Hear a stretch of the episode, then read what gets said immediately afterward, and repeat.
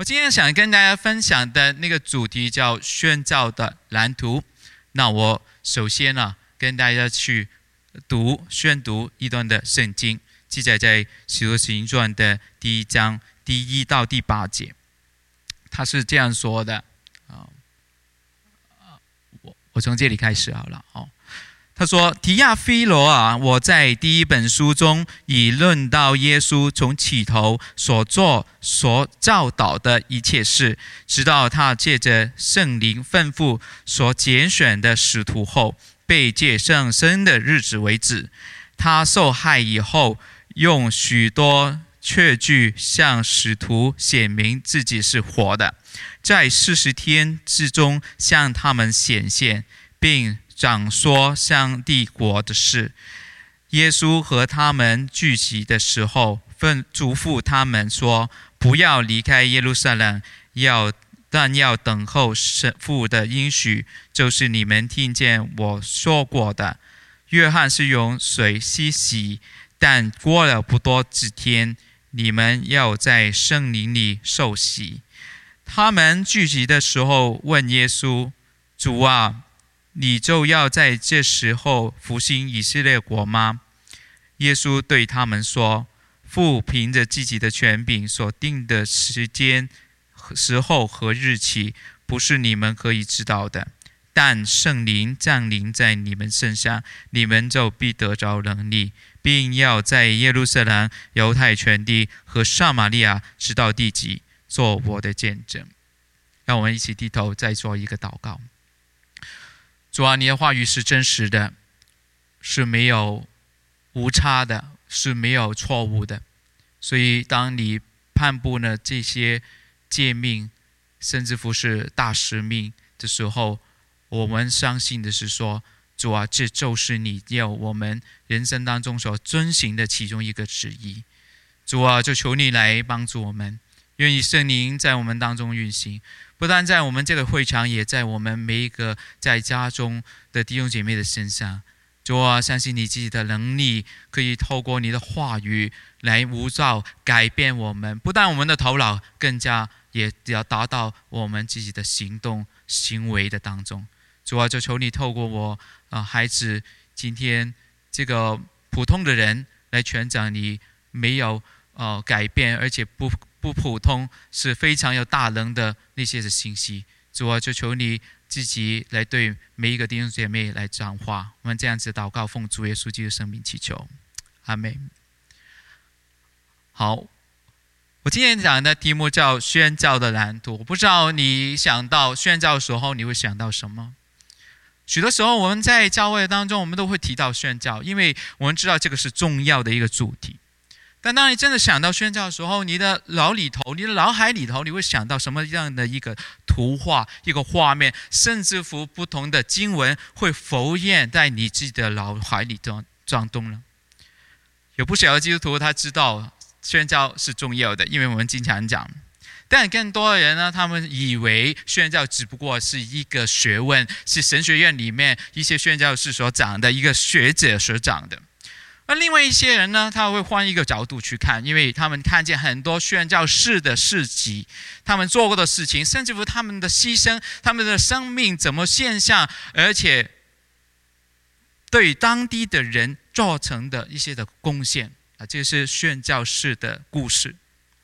啊，如果你再多一点的去理理解哦，就是宣教的话，你可能会知道，宣教应该会有一个拆会，也拆派的地方，也有被拆派的宣教士，更加有竞技箱的一些架构等等等等的一些事情。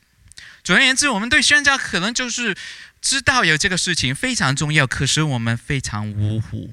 所以我想跟大家分享的就是宣教的一个蓝图。什么是宣教的蓝图呢？我们会从几方面去带跟大家分享。首先，我们回到经文的当中，经文告诉我们哦，第六节开始，他他说，他们聚集的时候问耶稣，是一个问题的开始。门徒他是询问耶稣一个很重要的一个问题，他说：“主啊，你要你就要在这个时候复兴以色列国吗？”是一个开始，问到的一个中心点，就是以色列国是否在这个时刻就能够降临。但是耶稣很显然的，他跟平常一样，他回答他的答案都不是我们所预料到得到的。他就说：“父凭着自己的权柄所定的时间和日期，不是你们可以知道的。”他大概意思就是说，这个你的门的问题不是不正确，也不是很愚蠢，乃是说你没有得到那个中心点。耶稣的意思不是说，在那个神的国降临的时刻，他反而告诉我们，神的国降临的时候会出现的一些的事情，或者是说是那个需要有的事情，然后才出现。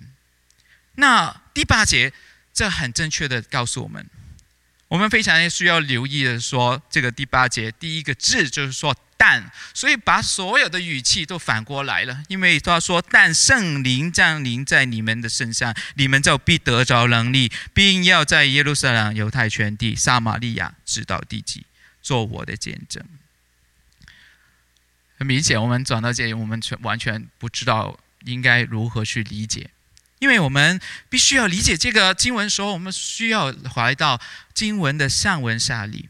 如果我们过场从从前一样，我们必须要从上文去看。原来第一第一节就告诉我们，陆家他是做了前书。这个前书我们都知道了，大部分人都不会否定说，原来陆家就是陆家福音的作者，他的第一本书就是陆家福音，然后他的延续就是使徒行传。所以，当《使徒行传》写下来的时候，是承接着路加福音所有的一些的信息来去讲出来。第一，呃，第一大段就是说，第一到第五节里面提到的，也是说到耶稣基督复活升天，升天以前四十天向门徒来显现，而且他会讲到上帝的国的事情。好，所以我们要留意，他讲了两次是讲到上帝的国。然后呢，门徒也同样的问上帝的国的问题，而且也有讲到两次是关于圣灵的事情，是吗？因为第四节里头就要讲到，不要离开耶路撒冷，但要等候父的应许，就是你们听见我说的。后面再讲到的，就是第五节，就讲到你们要在圣灵里受洗。在使徒行传里面有不同人有不同的理解，但我的理解就是说，圣灵的使跟圣灵的充满，跟圣灵呃，这是领导他们的，就是很多的表现，其实用不同的不同的方法去表达，当然其实都是同一样，就是圣灵活在他们的当中，降临在他们当中的一个意思。所以这里两个重点，一个就是神的国，另外一个就是讲到圣灵国降临。那我还没有能够完全去理解。但是，当我们去看使呃门使徒们去问这个问题，神的国是否会降临的时候，其实他是非常有证据，一是应当问的一个问题。为何呢？因为如果我们去讲到弥赛亚临到这个世界，对于以色列人来讲，对犹太人来讲，他们一想到就是以色列国将会复兴。我们不难去找到这个答案，因为如果你翻开圣经，在到旧约里头，你找到以西结书的三十七章。三十七章讲什么呢？他讲到枯干的骨头会被有肉可以长出来，是不是？所以，当我们想到耶稣基督被钉死、埋葬而且复活，他是不是好像一个没有骨、没有肉的那些骨头再一次重生的起来的那个意义？同样，在以下亚书的四十九章就告诉我们，以色列国会复兴。所以在翻开新约的时候，我们要看见，就是说，在马太福音第三章讲到圣灵降临在耶稣身上，圣灵降临在他身上，那样他好像在这是一个一个一个新的时代的开始，神的国的降临的时候。所以门徒们问这个问题是非常有。意思，而且是很自然会发生的一个事情。但是耶稣反而就告诉我们，我们要留意的还是回到这个第八节的当中。他讲到我们有一些的 condition，就是我们必须要有的一些的条件，才会真正看见神的国的降临嘛。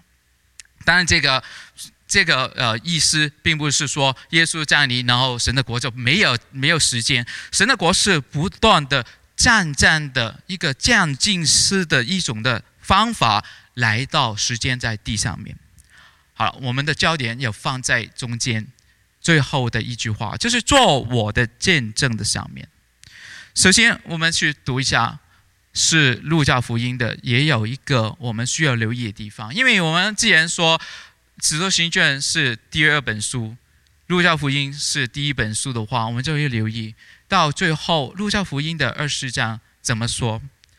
他这样告诉我们：于是耶稣开了他的心窍，使他们能明白圣经，又对他们说：“照圣像经上所写的，基督必受害，从三第三天从死人中复活，并且人们要奉他的名全。”悔改是最得赦的道，从耶路撒冷起到直集权到万邦，你们就要是这些事的见证。我要将我父所应许的降在你们身上，你们就要在城里等候，直到你们领受从上面而来的能力。这里非常显明的，这很清楚。虽然这个不是我们故经常所读到的。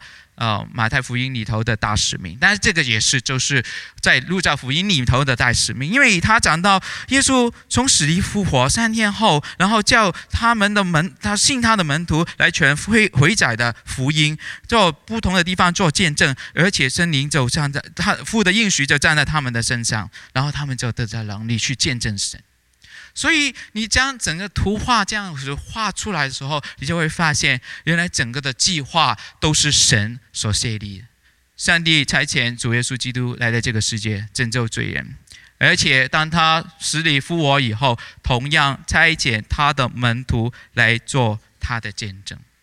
这个很显明，原来宣教的意义是主于要做在在在乎于神是宣教的上帝。这里还有一个我需要跟大家解释的一个东西，就是那个见证。见证的意思是什么呢？如果用英文翻起来，可以说是 witness，就见证人，或者是 martyr，就是一个殉殉道者。所以字面才说了，你可以说是在法律上面的一个意义，就好像说有一个人在去了法庭，然后说一个见证，见证一个人，或者是见证一个事情。那寓意来说呢，你也可以说它是一个呃。可以在某种的事情上面见证某一个事情发生，某一个某个人做了什么事情。然后还有一个翻译可以说是在教会当中受逼迫的时候那些寻道者的那个意义。好，但是那个是比较小。但光在路加福音这个字出现了三十多遍，然后每一次差不多每一次这个字出现的时候，都会发现他们是见证着主耶稣基督的复活。主耶稣基督的福音的中心，就是他的死亡跟他的复活，所以我们非常有权可以相信，就是说，原来这个神就是宣教的神。我们所相信的神是一位有计划，而且这整个计划的当中是要透过他成就的救恩，而且使用他相信他的人成为他的见证，来将福音带到。万国万邦，换句话说，神的宣召的计划，就是在不同的民族、不同的地方，不论任何的时间当中，神的计划就要把这个救恩临到所有的人的身上。当，我们知道有些人信，有些人不信，这个我不不会再多余的去提这个。但我要提出的另外一个，就是为何我需要说宣教蓝图的起源就是宣教的上帝？大概哦，如果是我们翻开一些宣教的历史，你大概会发现，大概一九五二年的时候，这个宣教的理念开始出来了。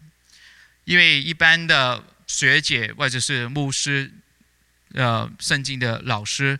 都发现，原来教会里面看宣教，好像跟圣经里面有一些的差别。为什么？因为很多教会他看宣教只不过是一个其中的施工而已，其中的一个施工。然后我们需要真的去考考量一下，究竟宣教是否只是一个施工？如果只是一个施工的话，那可以说有，可以说没有。我可以做，可以不做。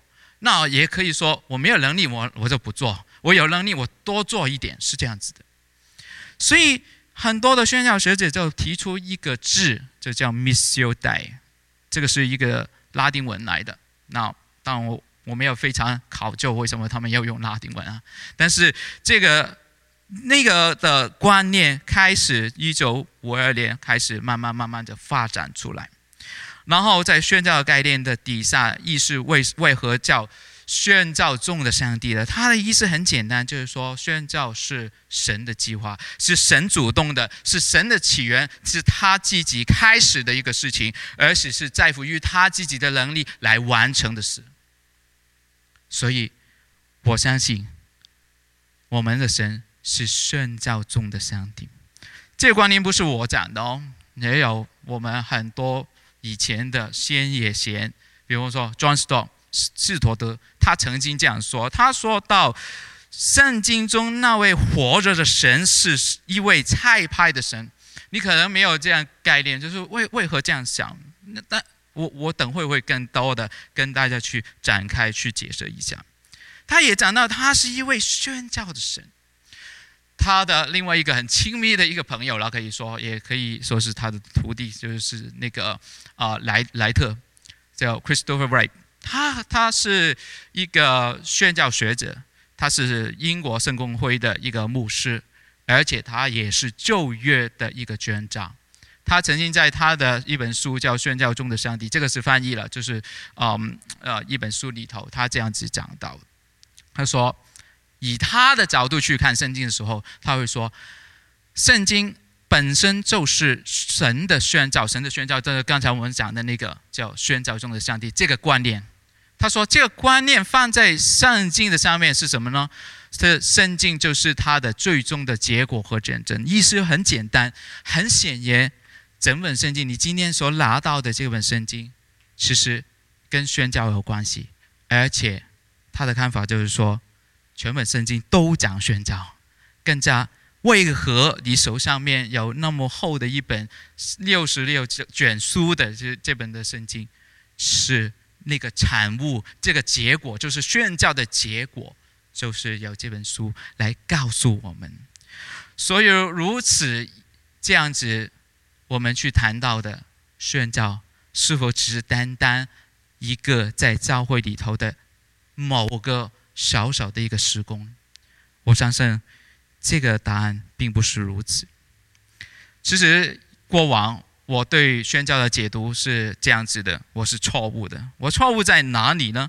我以为宣教只不过就是说我想到某个地方，他没有福音，那些人没有认识主。当然这个是正确的啊，就是说要全福音给他们，这个是正确的，非常正确的一个事情。但如果我只是单单单凭这点，我觉得我怜悯那些还没有福音的人，他们大部分都是在一些没有发展、没有发达的一些国家，比较边缘、比较落后的地区。那我想，这个观念并不是合圣经所讲，更合乎圣经的一个意思，就是说，原来这个计划、这个整个的过程，甚至乎怎么样成就，都是在乎于上帝。所以，我们要想一想，我们今天要不要参与在这个计划当中？如果这个就是我们所指出的，就是宣教是神的心意的话，宣教并不是只是一个猜拳学、宣教学的一些产物，它也更不是一些基督徒想到的，在教会里面必须应该做，因为全福音嘛，大使命要要做的一个事情。其实对我来讲，宣教是上帝的计划，用他的圣灵感动人，而且不断不断产生出来的一种的动力。It is a movement，这个是一个运动。你看《使徒行传》，它并不完结，就是说，你看完整本的《使徒行传》里头，你还会看见的是说，原来这个宣教，这个事情还没有结束。这个并不是属于某些被呼叫出来的基督徒身上，更不只是单单给使徒生命的其中一个使命。我相信这个使命是属于每一个基督徒的。另外一方面，我讲到，如果宣教源头，我们讲到整本圣经都是这样讲的话，然后呃从头到尾都是有宣教的意义的话，那么我会讲到，如果我们的神就是圣经里面所记载的神，那同样的，那我们就换一个角度，会不会跟神的属性、跟神、跟我们基督教的教义是有关系的？啊，让我可以简短来跟大家分享。我说，例如说，我们都知道神的属性是三一的真神，我们是知道神有圣父、圣子、圣灵这三个位格。那这三个位格跟生跟猜拳有什么关系？那如果你真的去细心的去研究圣经的话，你会发现，原来圣父是差遣圣子的，圣子也会差派圣灵住在人的当中，而且被差派到世界各地不同的地方去。这个岂不是三一真神自己的一个属性吗？好了，我们讲到圣灵的工作，我们会讲到读圣经的时候，我会讲到圣灵的教义。圣灵的教义是在哪里呢？如果我们翻开圣经，在新约里头，圣灵的角色是超乎我们可以想象那么的重要。无论是我们看约翰福音，约翰福音提到的就是说十六章第八节，告诉我们圣灵是为罪、为义、为审判自己责备自己，叫人被光照，而且回转回到神的那里，他是远离的罪恶，是吗？这个是约翰所看圣灵的工作。然后如果我们看保罗吧，保罗写的书信很多很多的重点还着重于那个成圣的一个地方。所以圣灵是让我们成圣的，帮助我们成圣。但我们回到路加上面，你要看路加要跟我们讲的是什么？路加要跟我们讲的是圣灵要降临在人的身上，要他有能力去为主做见证。你想一想，从初代教会到现在，多少人？常常被圣灵来感动，常常感动到一个地步，说我不能不去，我不能不去远方，我不能不去到一些还没有信主的人的当中，我不能不这样做，而且不断的做，甚至乎我受了很多的逼迫。你知道保罗吗？保罗就是这样，我仍然这样做。这个的这种的能力，难难道就只是说一些非常有意志力，而且他们？身体非常强壮的人才可以做到了吗？我相信不是，是圣灵给人的一种的能力。如果我们讲到教会的定义，或者是教会论、教会的教义的当中，你会知道，我们知道那个大使命就是讲到我们要去使人做门徒。我们知道最中心点是做门徒，那做门徒是什么东西？教会今天是什么怎么样的一个一个东一个机构？我们可以知道，教会就是一个被神福音改变过来，一般人聚会在一起，而且他们可以生命不断不断的改变，与神连接，直到我们到在最后一天，我们会将主耶稣为止的一个群体，是吗？所以非常有关系，跟宣教非常非常有关系。我我。我不详细去讲，无论是我们的救赎，你知道救赎里面会有讲到拣选吗？神拣选亚伯拉罕，要他做什么？要他成为别人的祝福，万族万邦因他这样子的一个信心的榜样，然后万族万邦都备受祝福。末世更不要讲了，你翻开启示录第六章，你会看见万国万邦所有各族各邦的人都来到上帝的面前来敬拜他。因为他就是那位被杀的羔羊，是吗？所以如此一看，宣教非常有圣经的基础，而且非常合乎神的属性跟教义的话，难道我们可以说我们不参与吗？难道我们今天不愿意顺服于神的心意？如果这个就是神的救赎的计划当中，那我们扮演的角色，并不是说我是一个超人，我是一个很愿意为主受苦的人，所以我就被差遣到远方，不是如此的。我们的态度应该说，这个既然是神的计划，我是非常荣幸的，可以在他的计划当中扮演一个小小的一个角色。而且，当我这样子信顺服他的时候，原来我身边的人他们会备受神的祝福的。这个是我讲所讲到的第一点。我们讲到宣教的源头。第二方面，我想讲到的宣教的氛围范围，那你是属于那个地方的，好，我们要做的是，呃，是是怎么的一个地区？第一个，我提出来的是一个很吊诡性的一个这样子的一个呃一个观念，我说宣教的氛围并不限制于地域的远近，但却是跟地域有关系，是有关的。为何这样说？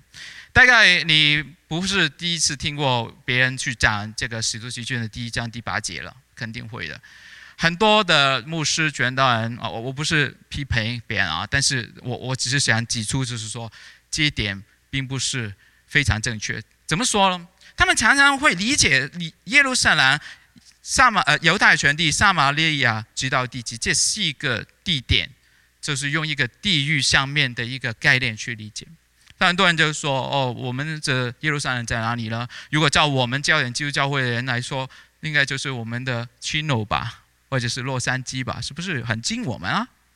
然后犹大全地远一点，远画一个圈的话是远一点哈，就是说是呃犹大全地撒玛利亚，嗯，应该就是说是加州吧，是吧？”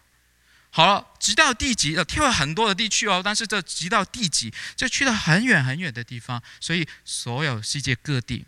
但你今天反过来看，如果只是像神只是想告诉我们是在地狱上面的话，那我们那个缘应该从耶路撒冷开始啊？为何在我们的这个身边来开始？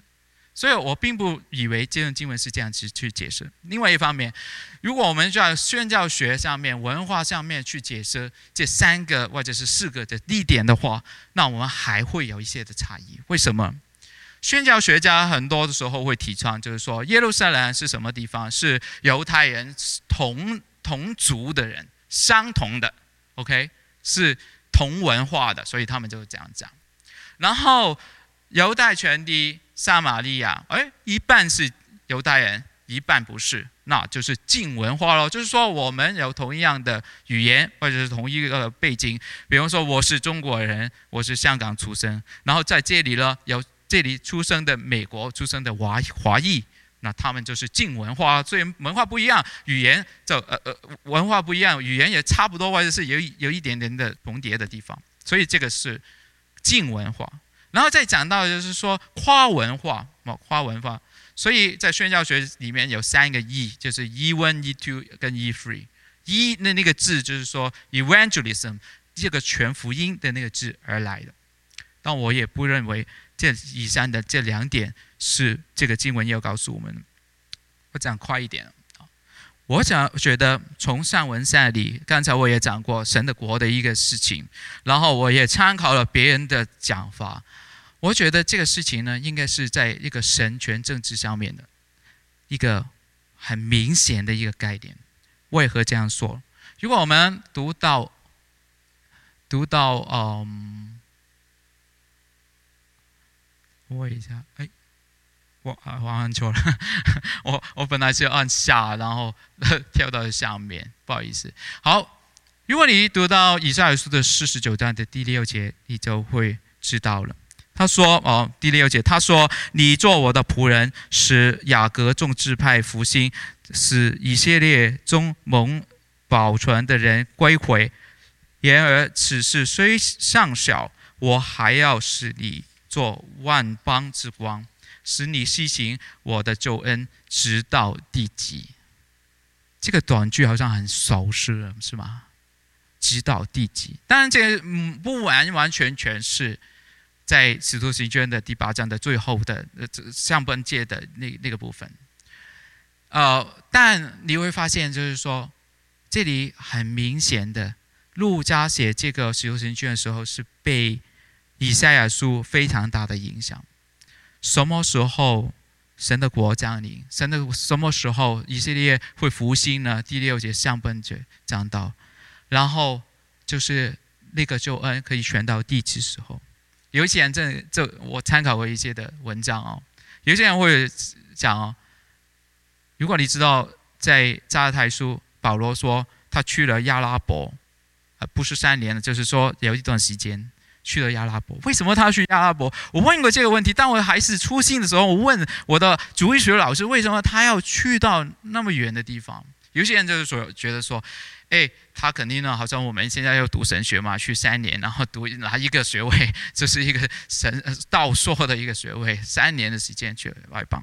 其实不是的，有些人认为说保罗这样做，他是以为亚拉伯这个地方就是地极，他要去，他去的远方，因为他要他知道这段的经文，所以我们这样子去看回来的时候，你也知道。宣教是的氛围不限于地域，不限于文化和文民族的当中，但确实有跟地域上面的关系。为何我这样说？因为如果你说这个是神的国的降临，若不是那个地方有神的子民，也若不是那个地方有神有敬拜神的民族的话，那我们怎么可以说这个是属于神的一个管理的权利的一个地方？所以。我仍然相信，今天的宣教，甚至乎是网络的宣教的当中，我们还会有的是菜派的教会，而且是有被菜派的宣教师。那个氛围我们知道了，但是另外一个的范围是不限制于能力，但是跟能力是有关系。我是一个有非常有浸信会背景的人，所以我会跟你谈一个。浸信会非常有名的一个宣教士，这个叫 Lottie Moon。Lottie Moon 是一个女的宣教士。当时候在一八一八零零年开始，其实美兰浸信会差遣很多的宣教士。但他们的宣教的规矩就是说，女的单身的宣教士不能被差派出去。但刚好当啊 Lottie Moon 他是这样子成长了，然后慢慢被神呼召以后了，这个。改这个规则改变过来，为什么呢？因为原来被拆派的一些地区，他都是男生的话，都是男的牧师宣教士的话，他只能接触的就是那些啊弟兄们吧。但原来很多很多的地区，特别是我们祖国中国那个年代，是有很多妇女还没有信主。罗提姆他的特征是怎么样？他只有四尺三寸。比我还要小，我我个子已经够小了，但他还要更小。很多人会不不能想象，这个人怎么可以去到那个年代的中国那么比较落后的地方，那么跟他完全不像样的一个地点，他神怎么能怎么能使用他？虽然他有很好的教育背景，但是他中文也连中文都不懂的。那个年代没有手机哦，没有电脑哦，但他可以。被神使用，甚至乎他这样子的小的矮小的身体，也是被神使用的。为何？为什么？你知道他，他去到那边，中国很多人看见他，从样子来看，他根本就完完全全是一个外国人。但他某某天有一天，他就开始穿起中中国服衣，开啊开始穿起中国服。他的矮小的身子，就隐藏了他自己的那个好像外国人的一个样子，所以很多人听他讲到，很多人信主，但不止如此。他最后，他他的故事有很多，当然我讲到他生命的最后，因为他的影响力不限制于他的在世的一个生活。到有一段时间，他在山东，中国山东，他是不断的去。全福音工作，可是那段时间呢，啊是饥荒，没有的吃，他就要求差会能不能从美国可以派一些物物资、金钱来到他服侍的人群当中。才会告诉他，我们不能，因为我们也很有限，我们甚至乎连你自己的人工薪水都不能付付不起的时候，我们根本做不了这些事情。但他的牺牲就是说，他把自己的。唯一的、仅有的一些的存款，他拿出来，然后买一些的食物，周济这些饥饿、自饿、饥饿当中的一些人。好了，这个还不够了，因为到了一段时间，他就被人发现，因为他是美国人嘛，哦，别人就想救他，然后就把他带到船上面。他在回美国的半路的途中，他去了日本，他是饿死的，是因为他没他他的身体已经受不了，你叫他那么矮小，是这样子。他死的那天是一九一二年的十二月二十四号，所以今天我们有一个基金，就是说 Lottie Moon 的一个。宣教的基金，每年在教会当中，十二月二十四号，你怎么知道？圣诞节，我们筹款为宣教来筹款，你知道吗？这些金额是惊人的。到从从头一天到现在为止，他只是光光从这个基金里头筹到的基金，是全个差会的一半，超过一亿多的金钱。投在宣教当中，所以一定会说，今天我们讲到宣教，你会你以为是因为我们是啊，我说几点呢？就是说我们是美国华人，我们有金钱，我们有能力，我们有知识，我们有最好的神学院，我们受的训练是最好的，所以神的计划这必然可以成就吗？不是如此的。我们需要的是靠圣灵的能力，而不是靠我们自己。第三方面，如果宣教的范围，我可以说是不限于民族，但却是跟万民有关系的。这一点我不详细去讲，我只是想非常简短的去告诉大家：，原来这个世界真正的释放，并不好像我们在美国，我们今天。坐在家里所认识到的一样，今天可以说全人类有七十七亿的人人口，全部的民族啊，我要讲一讲，就是未得之民的一个概念。未得之民意思就是说，那个民族里头，民族可以说是他因为有语言的差别，他可以说是啊，他的文化里面有特特特得的地方。就只有他们有拥有的，所以呢，它可以说是一个群体，就是族群来去做这个界定。那如果是未得之名的话呢，就是说他们这个族群里头还没有得到百分之二的基督徒，就意思说他们基本上就不能自己去显生出更多更多的基督徒的，他们必须要别人去帮忙，有基督徒的地方来帮忙，他们才可以这样子成为一个啊。被接触到圣呃呃呃福音的一个民族，就是这个意思。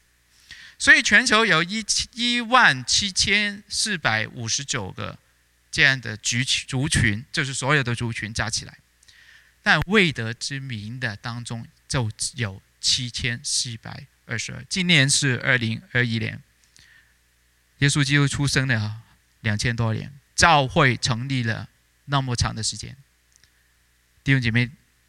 还有三十二亿的人，这个只是表面，而且是广义的讲法。三十二亿的人口，应该说这些人口里面还没有得到足够的基督徒，让他们可以有更多的基督徒来产生的。所以，我们的负担应该在哪里呢？所以我说。第二点我讲完了，那我讲到最后，我就再讲点一点。第三点讲到是宣教的方法，我们的方法在哪里？方法很简单，我也不重复。我们知道这个是神的计划，引用戴德生曾经讲过的话：上帝的事情只有上帝的方法才能完成。上帝方，上帝要我们做宣教方法非常的简单，是什么呢？是透过人对神呼召的顺服。如果没有顺服的人，就没有猜拳。教会为什么没有猜拳？我只是说，刚才我讲到一些的，只是数目而已吗？不是，是教会自己的成绩单，是众教会是历世历代教会的成绩单。如果我们说，还有很多人没有相信，就没有听过福音的话，这个是教会的责任，教会的权在，可以说是属于宣教的。啊，你可以不，你可以跟我就是，嗯，就是说，你可以不承认这个点，或者是你可以反对这一点。但对我而言，我觉得教会的全在其中一点，是因为宣教。所以宣教方法非常简单，神透过那些愿意被呼召、听到呼召，而且是顺服。那他的策略呢？我们讲的策略是什么？跟耶稣一样哦，住在人的当中，住在一些没有福音的人群的周围，你就是那个见证人。他最终的目的很简单，也是很显眼，就是荣耀上帝。对我来讲，全福音。宣教待人心主，而且去到老远的地方，你不一定是说你有很多的成就、很多的结果，但是单凭这个行动，我觉得我们就是正在荣耀我们的上帝。最后一点，我说是借着人的传染。保罗勉励我们这样子去讲，当然，罗马书并不完全是讲到是宣教或者是全福音哦，但是只是十四节到十七节，他就讲出一个逻辑。他说：“然而人未曾信他，怎么能求告他呢？未曾听见他，怎么能相信他呢？未曾传道，怎么能听见呢？这没这没有差奉差遣，怎么能传道了？如今上所记。”报福音全死心的人，他们的脚中是何等加坚明。所以很显然，神的计划没错，他是已经定下，但是他要人顺服他、遵行，而且把福音带到许许多多不同的地区。最后，我只是想跟大家去分享一个我自己个人的一个反省，在这个预备的过程当中，在三月十号，我在网上面。我听到 Pipe 牧师 John Piper 的一个文章啊，或者是他的一个呃录音啊，网上面的录音。他的主题就是说，我们对于宣教的一个勇气。我不知道你知不知道，他最近出了一本书，叫做《神的护理》。当然，牧师有跟我们提过神的护理是什么东西。当然，他的书啊，大概是有七百多页那么厚的，只是光讲神的物护理这个神学的观念。七百多页，我也觉得非常惊讶。但更惊讶的是说，原来我们展开圣经，打开这个神学的观念，应用在我们身上的时候，你会发现在每一个层领域、每一个时刻，在我们的身上，在信徒我还是没有信徒的人的身上，整个世界其实就是在神的掌管的当中啊，弟兄姐妹。他是这样说的，派伯这样说：“他说，宣教并不限制于封闭的国家。我们以为这些国家是封闭的，我们不能把福音传进去，也不停止于敌对的宗教。我们都知道有敌对的宗教，我们有一些力量是抵挡真理、抵挡基督教。”他不会因为这个，他就是宣教啊，并不会因为不同的语言跟文化而停止宣教，不会因着人的选择远离神。我们就知道，我们就是有罪性，所以就会远离神。也不是因为他们选择了别的宗宗教、异教，甚至乎是俗世俗的生活而停止。因为神的护理就是在这个世界当中，事实上，神才是。最终极的主权的实在。刚才我我们应该说，我们都很热切的去向神祷告了，唱诗歌了，赞美主了。为何我们会这样做？因为我们知道神的属性，他是至尊、至荣、至美的神，所以我会敬拜他。那同样的。我们会不会用同样的那种的力量或者是力度，去为去做做见证？我我我那么大声的去喊着说：“主啊，来帮助我，寻我是寻求你的，我需要被你更新的。”我也那么大声的去喊着说：“主啊，你听我的诗歌，因为我是对你唱的。但我能不能把我的生命化成为一个宣教的人的生命？”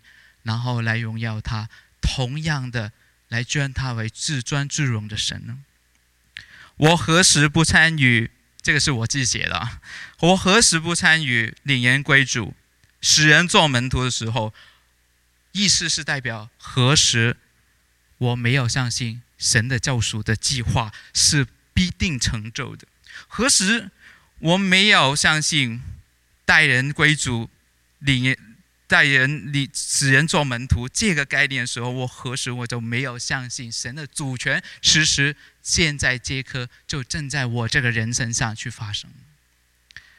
所以允许我啊，我是一个曾经去到哥伦比亚宣教五年的一个宣教师，我要用保罗所勉励我的一个句话，但是用西班牙语跟你们讲：“Give one more say, give one more say。”意思就是说，我要做什么呢？你要做什么呢？你要做什么来回应上帝这个永恒的计划了？求主来帮助我们，我们一起来祷告吧。就是我们非常的感谢，因为透过经文，你是对我们讲话的。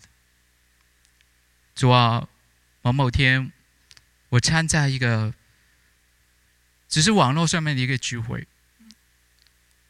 我就知道主啊，你的灵在这对我讲话，因为我只不过听到一两分钟一个关于一个姐妹怎么被拆遣到远方的一个见证。主啊，我的泪就流下来了。主啊，好像我这个这个那么普通的一个人，这个那么跟平常人一样的一个男男人，怎么可能无无端端的就这样子掉下泪来？不可能。只有就是你的圣灵正在感动。我相信这一种的声音，在我们的弟兄姐妹的身上也是同样的。